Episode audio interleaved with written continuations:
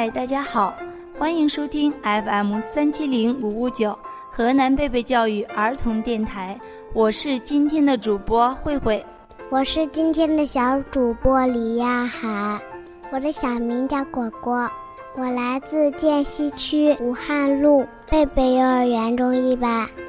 嗨，大家好，我是今天的小主播王艺莹，我也有个小名，小名叫硕硕。今天慧慧想给你们两个猜个谜语，说说果果，你们两个敢挑战吗？敢啊。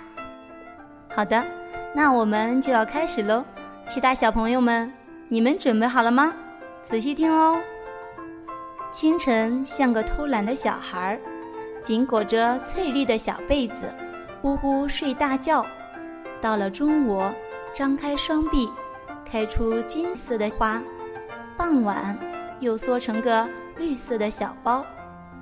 有一次，大风来了，它就像一架飞机，飞机里的小兵们一个一个乘着降落伞下来，好像是跳伞表演，飞呀飞，渐渐的来到了一片绿油油的草地上。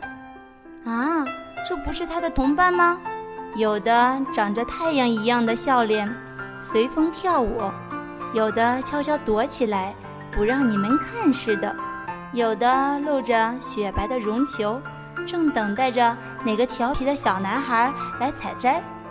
只要微风轻轻一吹，就会四处飞扬，飞到绿绿的草坪上，七彩的果园里，茂密的森林里，还会飞到大海边。飞到哪里，哪里就是他们的家。打一植物。果果，说说你们的答案是什么呀？慧慧，我认为是蒲公英。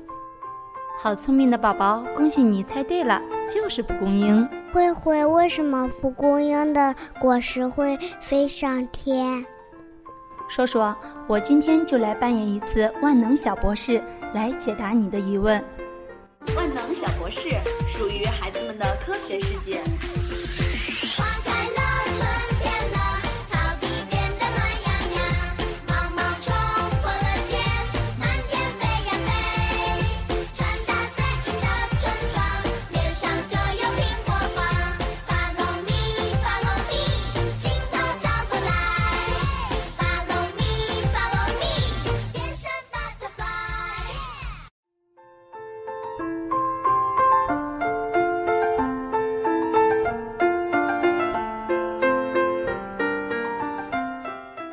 为什么蒲公英的果实会飞上天？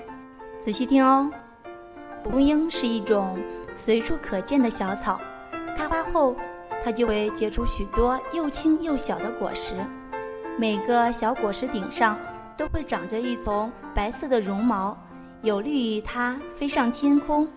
它们聚集在一起，组成了一个毛茸茸的果球，一阵风吹来。蒲公英的果实就会飞到半空中，轻柔的绒毛使它们能在空中飘扬很长时间，看上去就像是一顶顶微型的降落伞。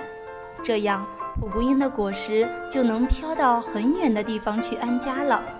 哦，我知道了，原来蒲公英都长着一丛白色的绒毛，借助风的力量就飞上了天。我要去告诉我的好朋友们，慧慧，我还知道了，蒲公英随风飘到哪里，哪里就是它的新家。今天的内容就分享到这里了，想听更多精彩的内容吗？请继续关注 FM 三七零五五九河南贝贝教育儿童电台，我是今天的主播慧慧，我是今天的小主播硕硕。